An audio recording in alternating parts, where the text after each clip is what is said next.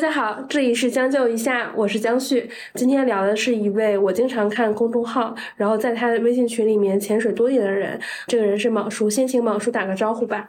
将就一下的各位听众，大家好，我是莽叔。其实我今天第一面见到莽叔，我就震惊了。我一直以为他和二叔说事里的二叔和龙潭寨市的龙老师年龄应该比较接近。然后他穿着牛仔套装走进来的时候，我想啊，这个他不得四十吗？一看其实跟我没有差太多。然后其实还是比较年轻。别人叫他叫莽叔，我说啊，我说为什么会别人经常这样叫你？其实你还挺年轻的。假如是我以前。就是跟沟通方式吧，我不是一个特别外向的人，然后也不知道为什么，就是可能工作以后，慢慢的就被很多同事，大家接触久了，可能就叫马叔。我觉得是年纪轻轻就特别的沉稳。没有，千万别这么说啊，因为感觉不是什么好词。没有，少年老成，就是我跟他在录之前聊了一会儿，然后。我说，我觉得你跟我见到的一些金融机构的人不一样。然后你跟我说，其实有幸存者偏差，跟我的工作性质，因为我接触多的肯定是能录视频节目的人比较多，自己要做账号，以外向为主。一般情况下，我需要做的事情就是聆听。嗯，就是滔滔不绝，对方就是在不停的给我关键信息。哦，我知道，哦，他做过这个，做过那个，这个很厉害，那个很厉害。但你其实，在前期我们聊了二十分钟，其实没感受到这种事情。特别能说，是吧？对对对，而且还有情绪起伏。大部分金融机构的人还能做，尤其是做机构销售出来的。嗯，你就很淡化这一部分。其实也没有，因为我听过将就一下，我每天都会听。太感动了。对，首先播客是每天都会听，然后将就一下呢，我知道更新频率也算比较高的，对吧？会经常听。说实话，我听到你过往邀请的那些嘉宾呢，我觉得他们可能在很多事情上，尤其做他们现在的这些工作上，很多事情想的是很清楚的，就他的主线是很清晰的。但是我觉得我跟他们可能有一点不一样，就是就财经这个事情来讲，可能我还是工作为主。嗯，我其实没有花太多的时间，在我自己的所谓 IP 或者是这个号上面啊。我觉得那个人账号其实营销感还是比较弱的，嗯，然后也没有特别凸显你的个人这种感受。嗯，然后我再翻，我不知道我是哪一年加了你，但是应该是非常早，嗯，可能是一八年左右。然后你的公众号是一六年就开始运营了，其实更新频率不是特别高，不高。但是其实我后来加了你的微信群，我发现这个行业里面跟我工作性质差不多，尤其是金融机构的人，其实还蛮多的。嗯，这个是你从哪一篇开始发现有很多同行开始看到你的文章了？说是号的话，差不多时间就是二零一六年的，想想应该是七月份吧。嗯，我觉得当时第一篇文章可能写互联网证券的，现在这个我还大体上还记得。然后当时其实我在写这一类的话，就是我的号跟其他的财经号它不太一样，就是其他财经号可能就是我们讲有 to C 的嘛，就是教你怎么去做理财的。我现在回头想，其实我当时要是做这样的号，可能今天会变得很成功。但是，所以我说我的其实很多东西它是跟工作是强相关的。我觉得我跟其他的号比起来，就是除了就是我的网感很差。我不大会去包装自己的文章，就是没有什么特别好的手段，也不是说我不想，而是我确实就是做不到。其实我的号呢，就是从头到尾可能我都没有做过特别系统的规划，就它实际上是这么多年下来一直还是跟着我的工作在变化。比如说我工作忙的时候，可能我会很久，我记得我最中间最长一段时间可能有接近快两年的时间是没有更新的，嗯，因为那段时间工作太忙了，而且就是说实话这个。可能那时候工作压力比较大，当时是一度觉得没有必要再去做这个事情了。我觉得你应该算比较早的行业号，如果我们从平台去定义媒体的角度来看，就是应该是比较早的。对我做的时候，其实就是专注在券商研究的，除了那些分析师做的非营研究的号之外，其实偏业务项的，而且又是这个行业导向的，当时那种号是很少的。其实我当时发了好几篇之后，我才认识，就是我们另外一个号叫 Kevin 投资茶馆啊，对，郑老师，郑老师，对，现在是我特别好的朋友啊，就是我们也是通过这个号才认识的。其实，所以我就说回来，就是这个东西它还是有给我带来一些正反馈的，至少在行业交流上面，扩大自己的这个人际圈子上面，还是有些帮助的。对，你现在的更新频率是什么样子的？不太固定。其实你像监理来，我估计可能平均每个月大概有两一到两篇，也就是这样。我觉得其实在我心目中，马叔的这个账号是我业余时间学习行业的素材，包括像看二叔啊、星海笔记啊，就是想了解行业动态，其实是通过你们公众号所看到的，至少也获得了一种行业内的一个谈资。嗯，那两号我也都知道，他们做的比我好多了。也不是，对，不一样。我觉得大家内容方向还是不一样。嗯，你的账号从哪一篇你觉得是真正的，呃，能认识的朋友更多了？哎，哪一篇就是你朋友说看到我老板转你账号了，或者是我看到好几个人转发了。看转发的这个，其实一直会有人跟我说。嗯，我觉得那无非也就是你写的这个东西，现在是当下行业最关注的。比如说，我早先写过智能投顾，嗯，那个是一六一七年的时候，所有人都在关心的事情。再往后，可能就是二零年那一波，因为我说的中间断更了有很长时间。到二零年那波，应该可能就跟财富管理相关的东西，嗯啊，就写了几篇，站在证券公司的角度怎么去做财富管理啊，怎么去理组织架构，怎么去培育一线员工，包括中台怎么去建，嗯，应该就那几篇，我觉得。大家可能关注的比较多吧。那你做自媒体，你会觉得它更像一个，这也不能说做自媒体吧，你只是说找个地方放它，我觉得我的号更像一个工作笔记。对，就是我刚刚说了，就是首先我所有的内容我是没有经过很精心的策划，就是比如说，嗯，我这一年我主要面向什么人来写，或者说我的选题主要定的什么方向，这些问题可能都是我今天。突然觉得，哎，有一块时间，比如说某个星期六休息好了，在家下午没什么事，嗯，那我就去写最近这一段时间里面自己一直在关心的，比如说我最近就在关心的就是这个金融产品设计相关的东西，公募基金啊，然后这个 ETF 啊这些。一些方向性的东西，刚好想到了。我们前面其实也讨论过一些案例啊，就是金融机构这种就是不算，就看泛大众群体的。比如说我们讲到直男呀、粤女呀、老钱说钱，你有没有想过说自己做一个 to C 的理财项的一个账号？说我想要做成网红，有过这样的欲望吗？可能动过这样的念头，但是我觉得实际一去写的时候，就发现这个事儿做不了。你觉得为啥做不了？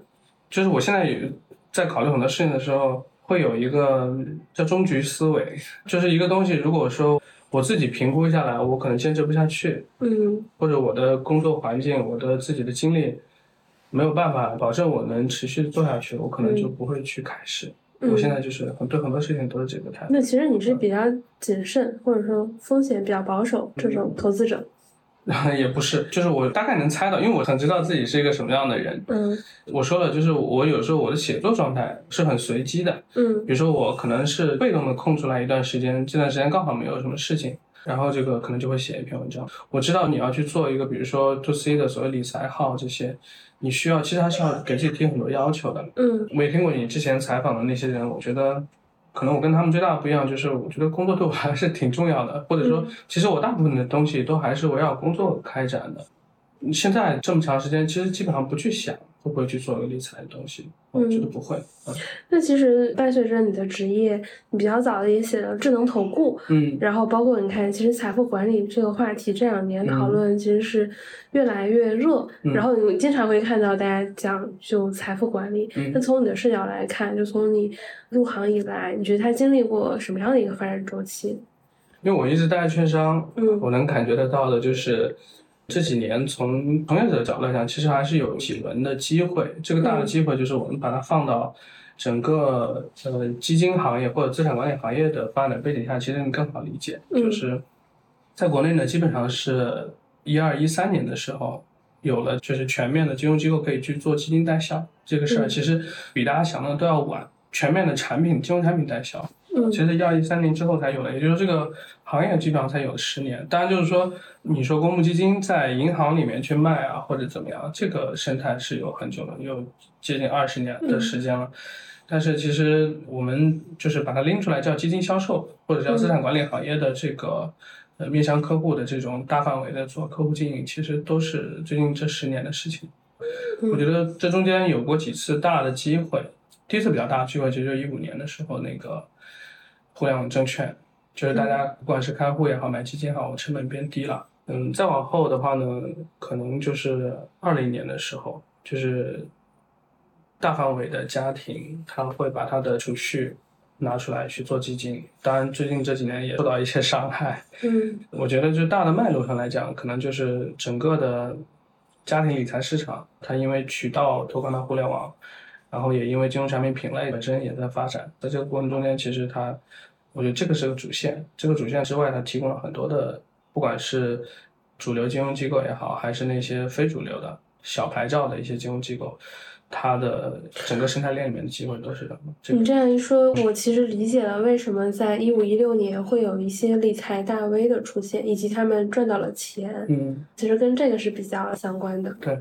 但是那个过程其实也是很很惊险的，因为过去这十年多的时间里面，其实前赴后继的出现了很多个不同的理财的品种。对，就是你像一二一三年的时候，那时候有这个信托，就高收益信托。嗯现在我我们叫正信信托也好，还是怎么着，就是有很多刚性兑付的产品。那个时候的产品的收益率是很高的。然后再往后的话，一六一七年有 P to P，对，对，其实我刚刚问是说这个过程，其实对一个做号的来讲是很惊险的，就是你很有可能，因为当时那个诱惑太大了。因为当时就认识有一家媒体机构，它有一个专门投放的媒体机构 MCN，就是会有这种 P2P 公司给他们一笔钱，然后嗯投放这些理财大 V，然后理财大 V 带这种产品，嗯然后这个收益是非常惊人的。然后有这样的一批号，有一些理财大 V 的账号守住了自己的底线是没有接的，嗯，但绝大部分这个钱的诱惑来的太大了，嗯所以大家还是会接这种广告。但守住了底线也不代表就是你这些年就一定能 能活下来，因？为接下来还有两三轮，对，就是因为流量它其实是一直在不同的平台之间去切换的。对你说到这个 P to P，我想到我过去有一个同事，嗯这个真的跟大的时代是有关系的。然后他曾经在一家医美相关的平台，这嗯。家平台当时上市，他是前五十号员工，啊，然后他是有期权变现了，可能是大几十、接近一百的这种钱，然后一部分就是在老家置业，另一部分钱就买了 P to P，大概买了三十万，然后血本无归，就是在可能一七一八的那个时候。嗯那接下来是不是一六一七年就是 P to P 的这一部分，其实有很多大 V 的账号有带，然后后面是不是就开始保险这个产品了？因为很多大 V 后面就开始卖互联网保险了。嗯，保险这个我关注的不多，因为一直在证券公司上班，嗯。所以我对保险这个生态没有那么了解。但是我知道是有很多人去做这个，而且因为保险我们叫中收嘛，中间收入比较高，就是你作为一个所谓销售渠道，嗯。你的分润水平是很高的，所以就，但是保险呢，就是它跟大众人群确实就中间隔了一层，它比基金啊也好，包括比嗯。什么其他的理财品种也好，我觉得因为它是整个金字塔偏中高端的那一批人，他才会有保险意识。中国的保险深度其实也不算高，所以我觉得在整个的，就是如果我们还是回到这个，比如财经类这个账号的角度来讲，可能能把保险做出来的也不多，长期做下来。对，到一七一八年，我们的市场有什么变化？一五年其实是股市有一轮高峰嘛，嗯，呃，然后到一八年，我记得是不是还有一次？它是这样的，就是如果你只关心在财富管理这个领域，或者主要关注金融产品的话，就是它在不同的市场环境下面，都还是会有一些，即便市场权益市场不好，那可能就是债券基金嗯会好一些，就是始终是还是有一些亮点的。当然，就是那些年可能有一些人去做这个跨境投资啊，去做保险的也有，但是那个我就没有太关注了。那其实到二零年的时候，我觉得二零年的时候，财富管理这个被大家讨论的变得非常的多。那个时候，我以前有一位老板就跟我讲说，财富管理万亿赛道，他以后就说，嗯，就这个方向找到一个自己的合适的生态位。嗯其实那个时候我就开始关注，想说啊，未来可能在哪里找一个自己可能可以去做的一些标的。二零年的时候，包括北漂民工，嗯那个时候基金也开始比较热嘛，就我周围开始看民工的人会越来越多。嗯然后前段时间跟他聊的时候，民工说他一毕业的时候就开始做自己的公众号和发微博，他核心其实还是微博会比较多一些。嗯如果你打开看他的微博的话，一天最少也有五六条，可能是转发。因为那个时候我跟他算在同一家公司，我也比较知道他的工作强度是什么。嗯然后我就跟他们组的另外同事说：“我说我好佩服民工啊，嗯我说每天这种强度还能坚持发这么多条，嗯而且他公众号也会写，嗯然后我觉得其实挺不容易的。包括我周围很多人其实都看。嗯上一次我跟朋友见到他，跟他聊的时候，他说他对自己的要求是每天至少要日更一条，他会保证一周内最少要写出一篇有信息含量的文章。嗯他说：“哎呀，最近工作比较忙，都没有办法去写。然后你为什么没有对自己有类似的说，我一定要可能每周更新一期啊，或者这样的想法呢？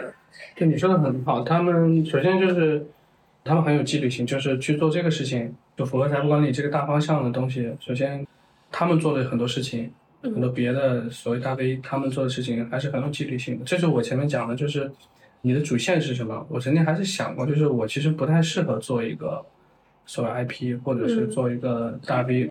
你刚刚说的，我觉得还有一个很重要的点，就是尤其在二零年的时候，大家很多人都把财富管理定成一个就是不管职业发展也好，还是个人能够捕捉到的一些机会。从这个角度来讲，那确实是个很好的机会。但是这个过程呢，其实大家的认知也是不停的在变化的，因为财富管理这个所谓的大赛道，它的范围太广了，嗯，它不够具象。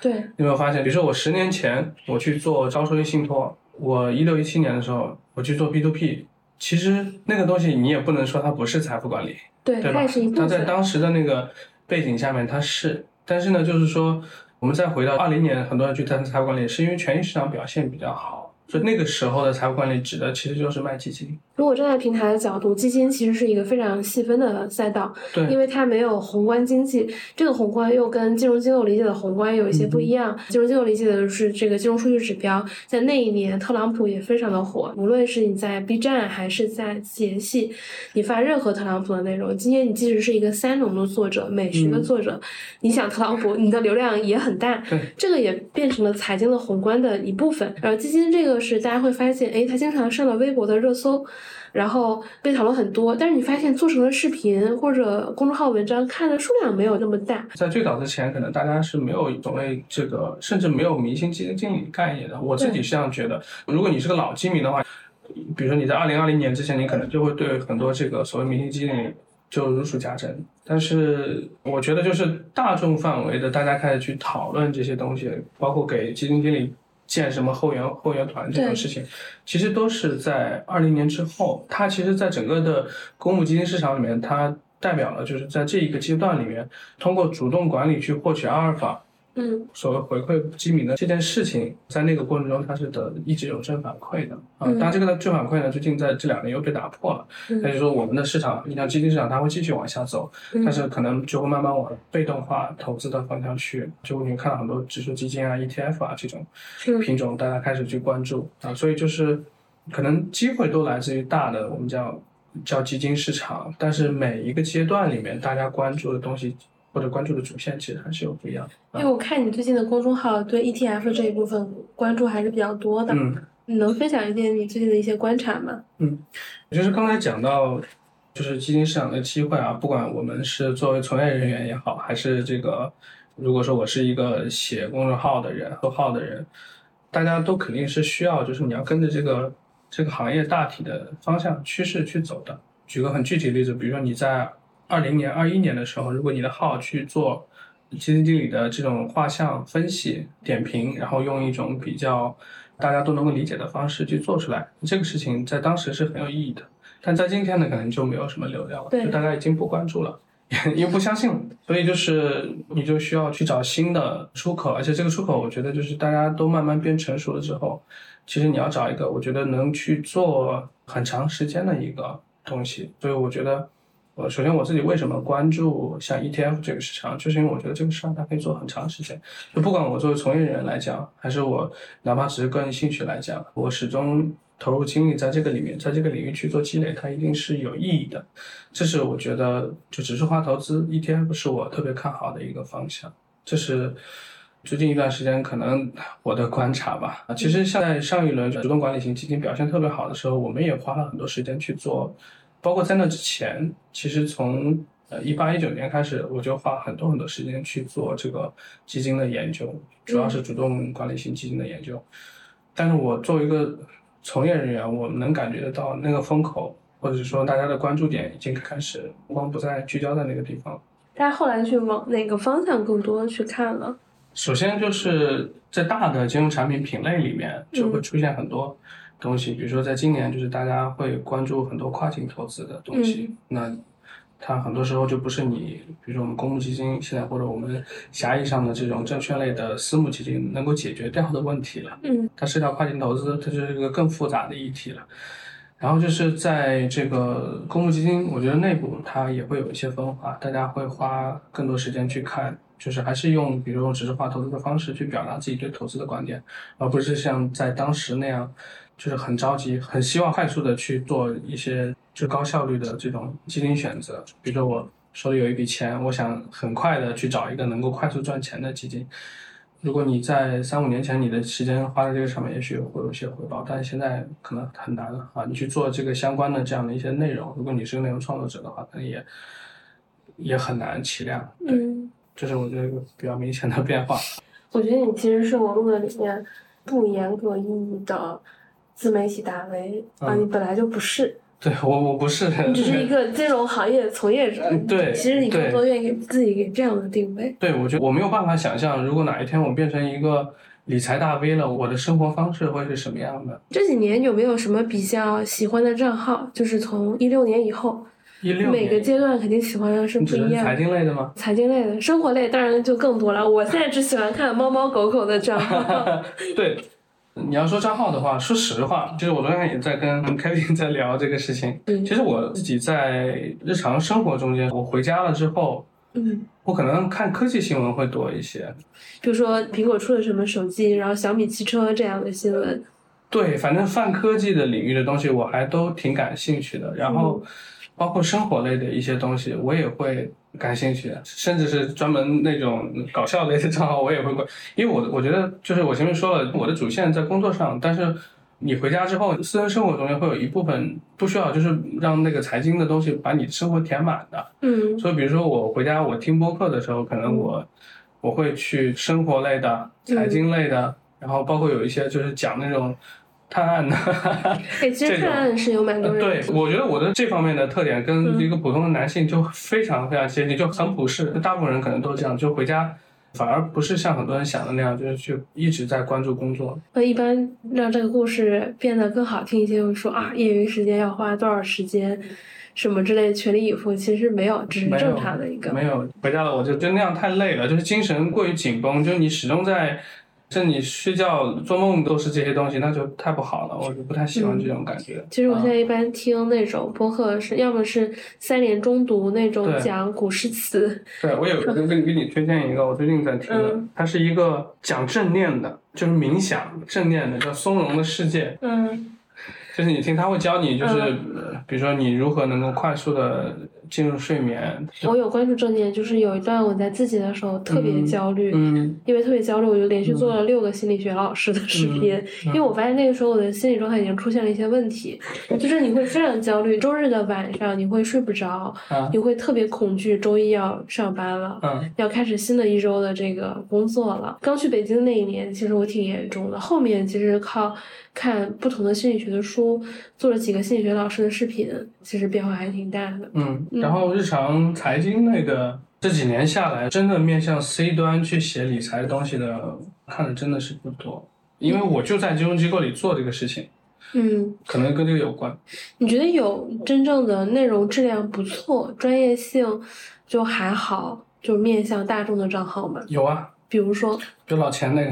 啊，老钱日谈、老面基，嗯，啊，对对对对，他做的很好。我其实一直也觉得他做的比较好，是他比较嗯。适合，比如说八五到九五年这个年龄段的人去收看的内容。对，就是从内容角度来讲，它是个细分的品类。啊。嗯这个品类呢，就像你刚刚讲的，账号有很多种，有讲泛财经的，嗯。有讲家庭理财的，有讲证券投资的。其实你真的深挖到每一个细分的领域里面，我觉得能拿得出来，就是你觉得品质上能过硬的，真的很少。我始终有这个感觉。嗯，其他的呢？你觉得有做的还不错的吗？其他的，嗯我可能还是关注机构好会多一些。那我觉得其实你这种 KOL 类型的人还算特例，他没有参考性。我关心的东西可能都是做不起来的那些，就是我关注一个号，那个号可能就是只满足我的个人的其实取向。我我觉得之前跟一个专门做课程的大 V 聊过。其实做账号分两种嘛，一种是满足自我的需求，一种是满足他人的需求。嗯，我觉得你更多还是站在满足自我的需求上去做的。你可以这么说，我觉得满足他人的需求也可以再继续往下分，就满足他的需求，就是你满足别人获取知识的需求，还是满足别人表达情绪的需求、表达观点的需求。就是很多人的号写这篇文章就是为了给别人去转发的，嗯，这种导向的也很多。你觉得过去的这些公众号的文章里面，哪一篇你是最满意的？你说我自己啊？啊，你自己的。比较最最近写的，最近我自己比较满意的，可能就是写中国台湾 ETF 市场的那一篇嘛，因为那个是十一在家整个比较放空的状态，然后其实前面也连续大概研究了有个把月，就一直在关心那一块的东西，然后十一在家时候把数据理了一下，最后嗯，确实文章发出来还是得到一些正反馈，我觉得这个其实是做做号对我来讲最大的收获了。就是我认真的投入一段时间去做一个事情，而且它有一个比较长的一个周期，可能至少得是一两周，把这个东西理清楚，然后在我脑子里可能对一些东西的认识变得更深刻了，它会至少有助于我日后的工作上，对工作会有一些帮助。嗯，我觉得这个会对我很重要。我觉得就跟你聊，很像我之前聊的一个女生，就是她从大厂回到了二线城市国企，又从国企裸辞，然后结婚，嗯，就跟她聊整。体的就是他几次职业选择的历程，你会发现他也并没有规划过，他当下觉得哎这样做其实就是好的对的，他就决定了，然后就做了。我说我看你的小红书，以为说你做了非常多的计划，做了非常多的准备，然后如何如何。我说实际一点发现。跟我想象的不一样，就是不是每个人都需要做一个计划满满、执行力满满的这种人生，就听起来就是有点累。对，你说的特别好，就是而且如果能出现在你的这个播客列表里面，变成这样一个很另类的，我觉得也没有什么 问题。有好几个，因为曾经我录过一些。就是大厂出来就裸辞之后还有很多计划，或者如何计划裸辞。我当时听完第一反应是，我过不了这样的人生，就是我觉得太过辛苦。嗯，我觉得这样的就是，首先呢，我倒也不是没有计划，就对什么事情都没有计划，而是我一开始就说了，我觉得就是去做一个大 V 理财大 V 也好，或者行业大 V 也好，不是我的追求。嗯啊，但是呢，我就是我又确实有通过写作来输出自己的。这个想法有这个动机，就一直以来就肯定还是享受这个过程。当年明月或者是招行最近获雨果奖的人这种想法 没有。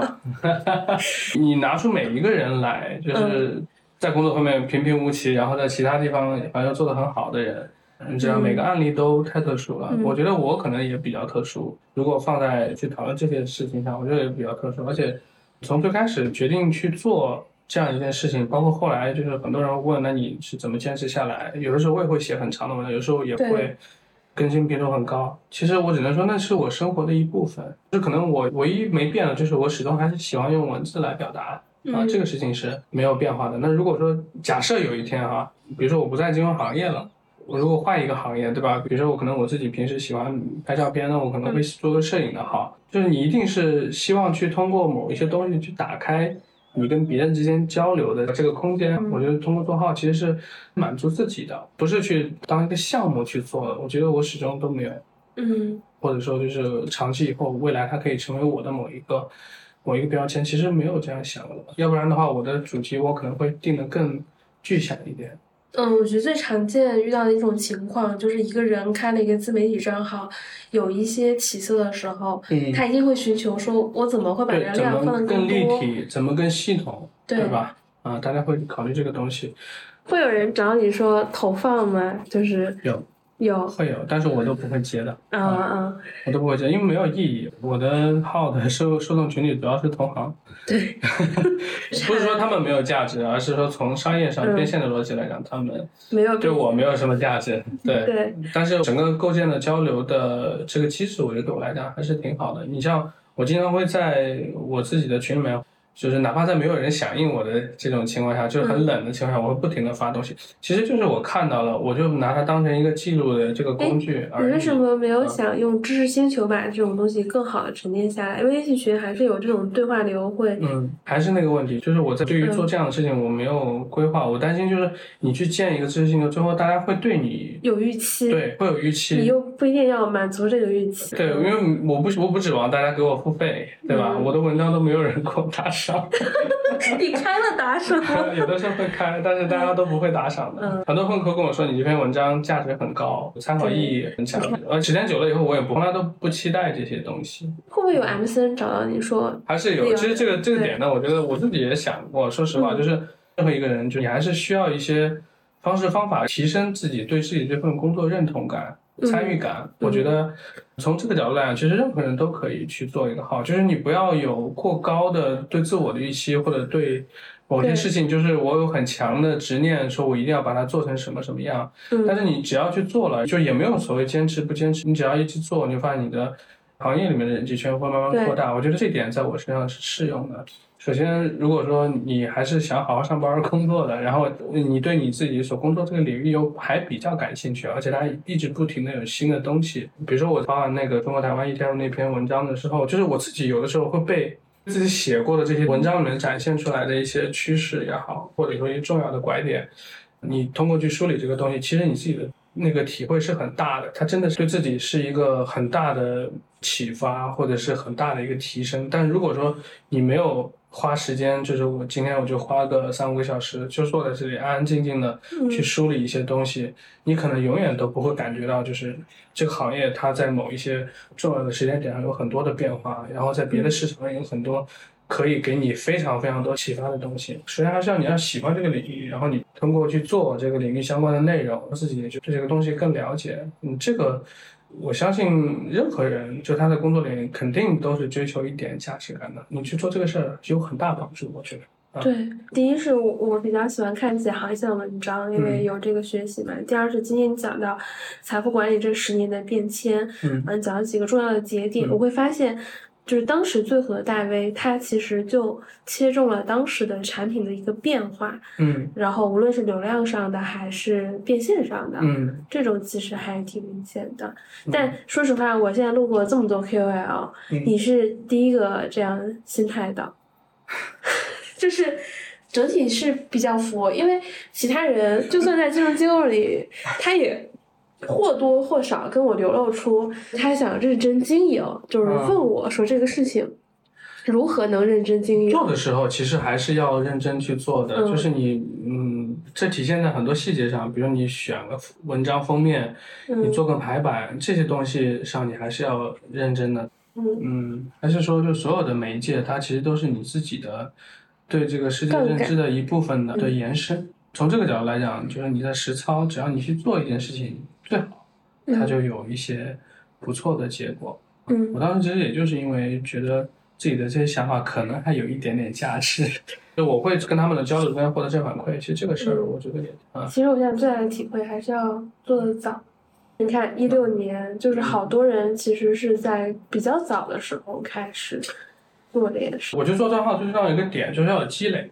嗯，对吧？对就是不管你是在哪个平台上的积累，如果说就像比如是以我这种方式去做一个东西，它可能永远都不晚。大家上出来上班的时间都不一样，对吧？有早有晚，而且这个行业它始终有新的东西，肯定那些年纪比你大的，或者说就资历比你深的人，他慢慢到了一个时点之后，他对很多事会变得不敏感。嗯从这个角度来讲，其实任何时候开始都还是不晚啊。但我听过你的其他几期播客，他们有说到，就是如果说我追求商业变现的话，那可能就现有的一些媒介形式、现有的一些内容设计的方式，它在特定的时间点过去之后，它可能就没有机会了。这个我也认同。你过去听过的这些 KOL 的故事里面，你对哪个 KOL 印象最深？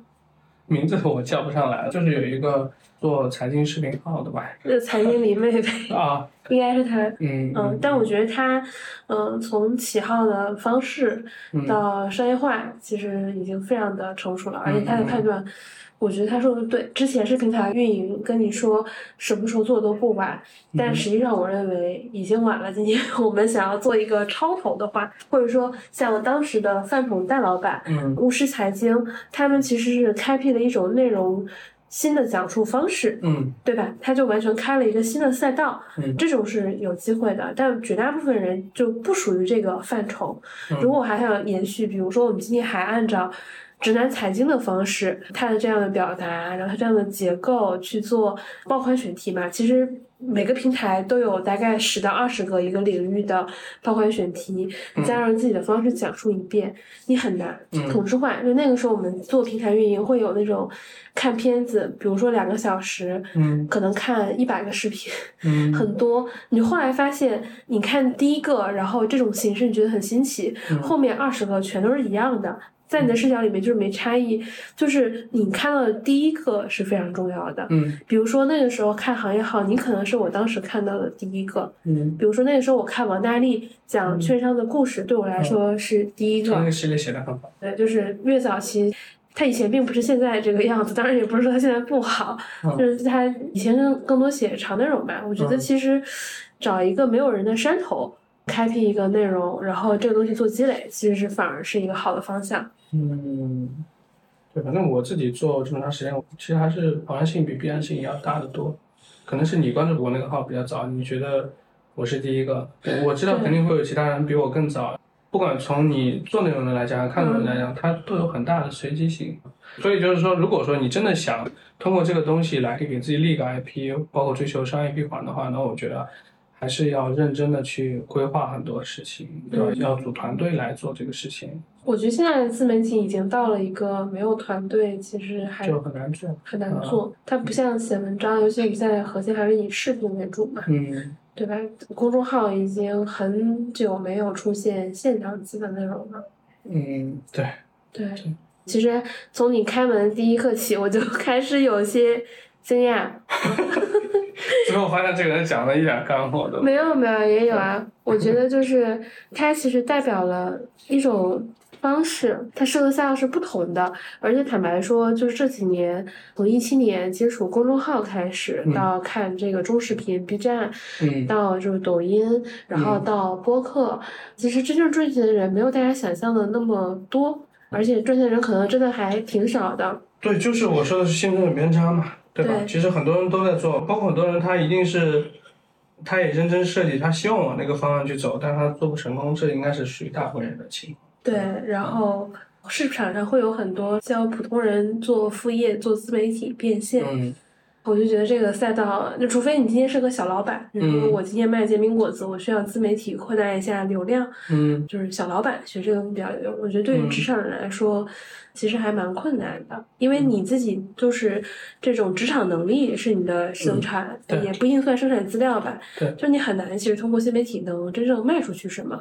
就你嗯没有一个自己的产品，嗯哪怕你可能做个咨询，它也是一个产品。但是我觉得自媒体，如果你作为一个沉淀你的行业积累和思考，那它可能嗯是一个好的方式。我觉得赚钱这个事情，大家就不要抱太大的预期，会比较好。对。嗯，还是如果对这个尝试始终不行的话，还是好好上班。我其实是会比较劝大部分我遇到的人好好上班，而且金融机构的人一旦问我说做自媒体，我说你这个班儿挺好的，就是做自媒体赚不了你上班这个钱，非常的困难。对，好，那我们这一期的将就一下就到这里，感谢毛叔，这个关注号这么多年还是第一次见谢谢江旭，谢谢。啊，我们下期见，拜拜。Mm, let's get lost. Oh, let's get lost.